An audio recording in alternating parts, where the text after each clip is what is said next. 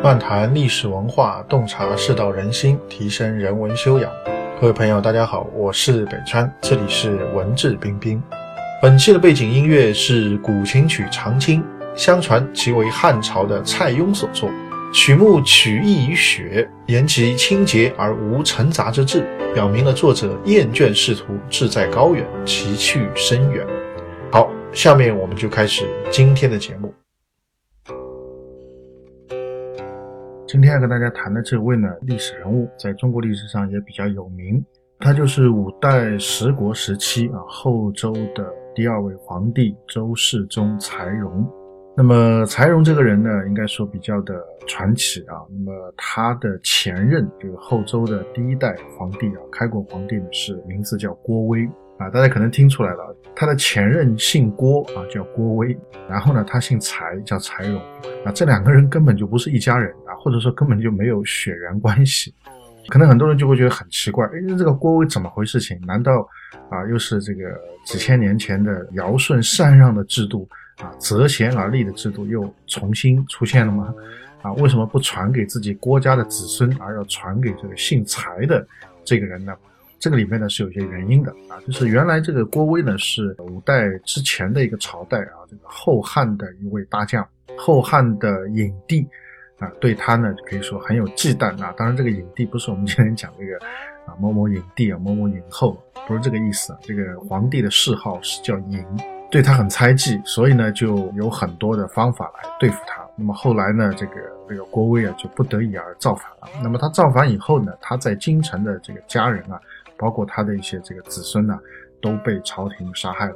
所以可以说，他最后的话就没有自己的亲生骨肉来继承皇位。那么这个柴荣又是谁呢？那你说没有亲生骨肉来继承皇位，为什么要传给柴荣呢？柴荣是郭威的皇后的侄子，哈，是这么一层关系。所以呢，也就是说，郭威跟柴荣的关系呢，其实是什么呢？是姑父和这个侄子的这个关系。所以你说他们虽然没有血缘关系了，但还可以算是一家人。所以两个人是这样的一种关系啊。那么柴荣这个人，他很有才干，可以说被后世认为是五代十国时期最出色的一位君主，最出色的一位皇帝。那么当然，其他地方啊，包括在他之前，也有一些比较有才略的这个皇帝，但是呢，一般大家都认为柴荣是最优秀、最出色的一位，而且呢，他被认为是当时最有希望结束五代十国的乱世，让这个中国啊这个重新回归统一的这么一位人物。不过后来可能了解历史的朋友，大家都知道啊，这个柴荣是功亏一篑啊，他们可以说没有能够统一天下。那最后呢，这个硕果是给赵匡胤给摘取了。当然这个就是后话了。那我们今天要讲这个柴荣呢，是他和一位大臣叫王普两个人之间的一段对话，很有意思。那么这段对话呢，是记载在《五代十补》里面，是北宋人啊这个对五代的历史做的一个增添补充的啊这么一本书啊，叫《五代十补》。那么在《五代十补》里面呢，有这样一段文字啊，说这个周世宗柴荣啊，他继位以后啊，那当时他年纪也很轻啊，就三十出头啊，继位以后呢，心气很高，当时后周的国力也很强大，所以呢，他很想统一天下，但是呢，他又害怕自己啊寿命不长。如果寿命不长的话呢，你就在这个皇帝位置上干不了几年嘛。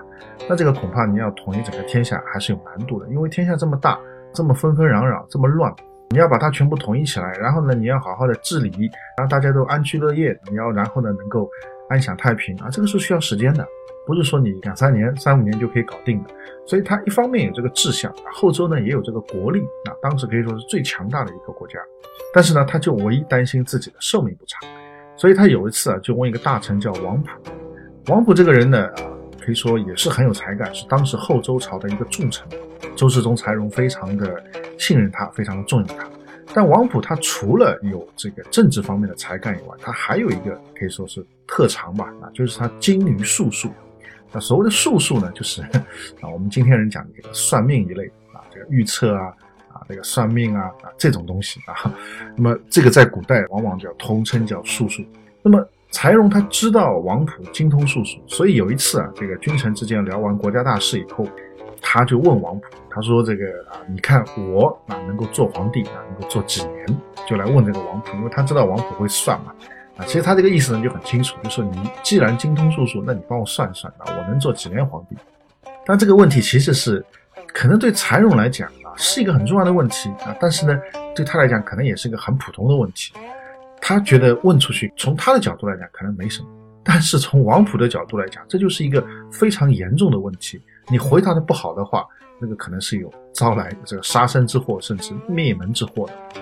因为这个问题太敏感，对吧？那他能够做几年皇帝，那这个你叫他怎么来回答呢？啊，你说回答的少肯定不好，你说回答的多啊，恐怕又有这个谄媚之嫌呐，恐怕也会引起别人的不信任啊。所以当时王普，我相信他这个心态啊。应该是比较战战兢兢的。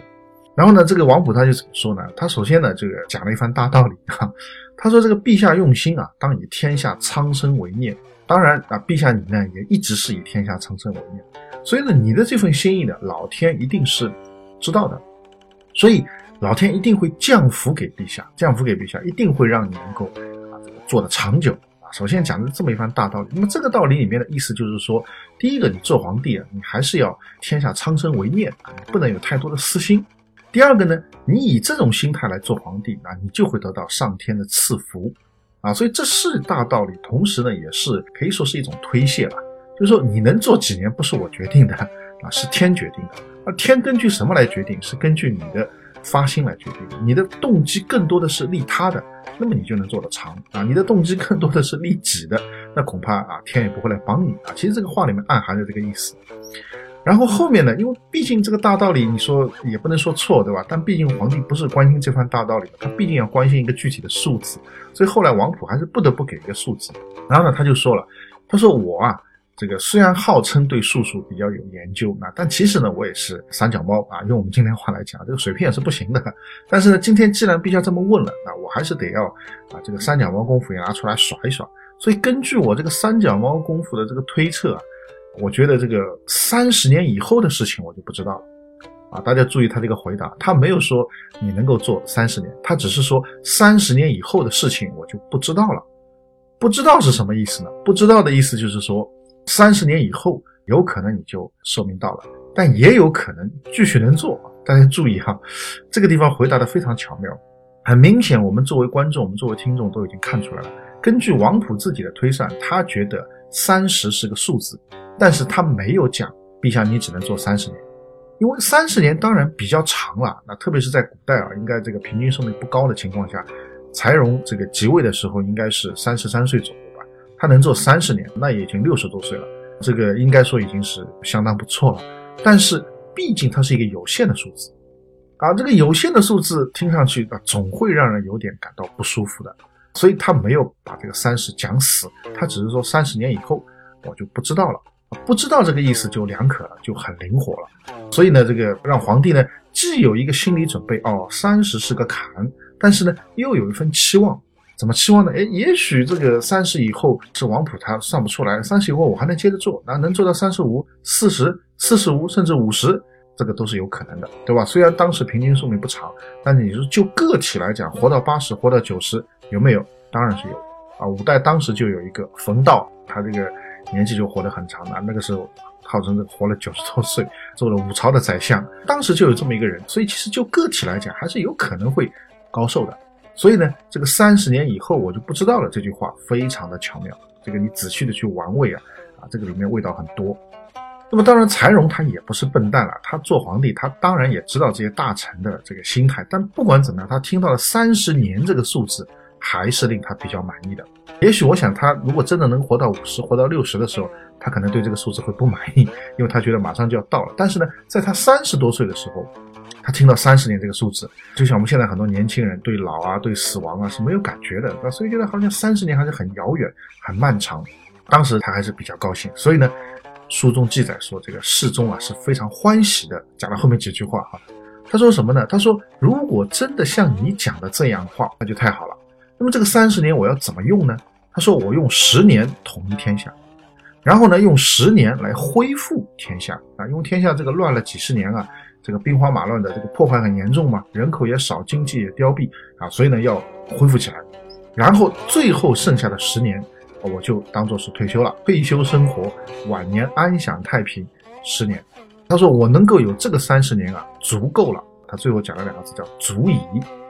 那么讲完这个话以后呢，当然君臣这个事情就过去了。可能大家很关心的就是三十年啊，柴荣很明显没有在位三十年。后来这个事情怎么解决呢？如何来看待这个所谓的三十年呢？周世宗柴荣后来在位的时间是多少呢？五年零六个月。很多人说这个差的太多了，这个一个说三十年，一个只有五年零六个月。哎，但是呢，王普他其实从另外一个角度来讲也没有错。为什么没有错呢？大家想想看，五六乘起来多少？三十啊，就五乘以六就是三十。所以呢，这个王普他早就知道周世宗柴荣他在位时间只能五年六个月，但是呢，他不能这样讲，这样讲的话，恐怕他自己就得脑袋先搬家了。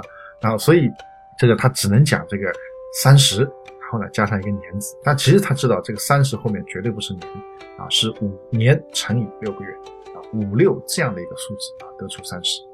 当然这个就是后话了，因为王普怎么说呢？这个 他在世宗去世之前，他自己就先去世了，所以呢，这个周世宗怪也怪不到他。就算是他活到周世宗去世以后，周世宗也怪不到他。那为什么呢？因为这个你都已经去世了嘛，那当然你也不可能去再去这个怪罪啊，再去这个责怪了。那所以这样的一个案例啊，在历史上呢是非常有意思的啊。当然这样其实也不是第一次了。那早在这个三国时期啊，大家知道魏文帝曹丕啊，在位七年，寿命呢只有四十岁啊，应该说是用我们现代人眼光来看是比较短的。那么他早年的时候呢，曾经有一个人给他，就所谓的推测过寿命的，或者说他请人给他推测过寿命吧。然后呢，那个人呢其实是也是精于术数的。那当时那个人就跟他说：“说你呀，应该能活到八十，但是呢，你要注意四十岁那年啊有点小问题 哈。”就当然跟他这么讲。那么当然曹丕当然也很高兴啊，那时候曹丕年纪也很轻啊，你能活到八十那当然很高兴。但是后来到四十岁重病的时候，曹丕突然醒悟过来。他说：“他当年那个人说的八十啊，肯定是晚言了，讲话讲的比较婉转，因为我身份高贵吧，他肯定不能把话讲的太难听吧。说四十，那我肯定不高兴。所以他说八十啊，他恐怕是以这个一日一夜来算。所谓一日一夜是什么意思呢？就是这个一日啊，就算是一天；一夜也算是一天。啊，那这样的话，人生的这个八十年就马上就折成四十年了啊，就是你其实十二小时算一天了。”一般人二十四小时算一天，对你来讲十二小时算一天，那当然，他口中的这个十二小时的一天的八十，就相当于二十四小时一天的四十。这个曹丕是临终的时候他醒悟过来的。那么周世宗也一样啊，这里讲的三十年绝对不是真正的三十年，而是五年零六个月。那么故事呢讲到这里就讲完了。可能我们很多朋友关心的是，哇，这个好准啊！或者有些人说啊，你这个胡说八道啊，这个又是江湖术士啊，这个忽悠人的话，这个东西不足信。那其实呢，我今天讲这则故事，并不是要让大家去关心这个啊，王普这个算命算得很准啊，他算出来周世宗只能在位五年零六个月，但是不敢直说，就忽悠了一个三十年。我并不是想让大家知道这个，对我来讲，我觉得这个我个人信不信这个啊是另外一回事情了。但是呢，我讲这个故事，不是说一定要让大家来相信这个具体的这个数字。对我来讲，我更关心的是这则故事里面它所渗透出来的其他几个信息。第一个就是我们经常讲，这个身体啊是革命的本钱啊。你如果身体不好，你什么外在条件再好都白搭。就像周世宗，他其实老天再多给他，也不要说三十年，多给他十年时间，就没赵匡胤什么事了。天底下就不是这个样子了。我们也许这个所谓的三百年的大宋王朝，赵宋就没有了 啊，这个可能天下就是大周的了。但是啊，就是这样，英年早逝啊。周世宗去世的时候只有三十九岁。四十岁都不到，在位五年六个月，非常可惜。所以当时的条件都很具备，但就是生命不够啊，所以呢没有办法来统一天下。